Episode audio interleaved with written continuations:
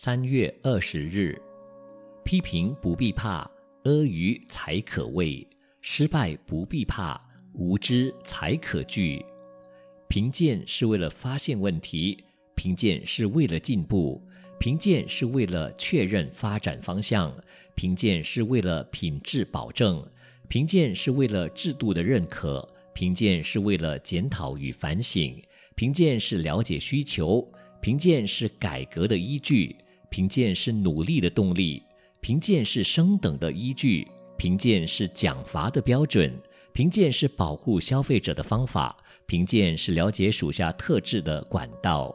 子曰：“物与人也，听其言而观其行。”而现代评鉴人的方式，除了主管对属下言行的评鉴外，也有同侪间的评鉴，以及用舆论来评鉴，或者找第三者来评鉴。因为旁观者清，且彼此无利害关系者较为公正。不过，无论用哪一种方式评鉴，都要以客观为主。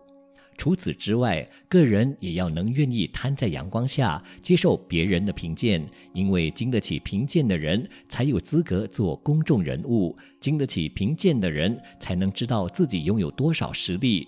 自古以来，能人异士、杰父烈女、忠臣孝子，都是能经得起评鉴的人。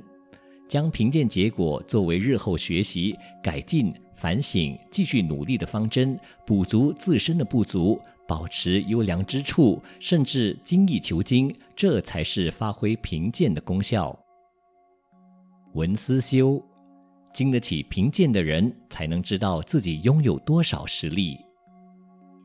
每日同一时段，与您相约有声书香。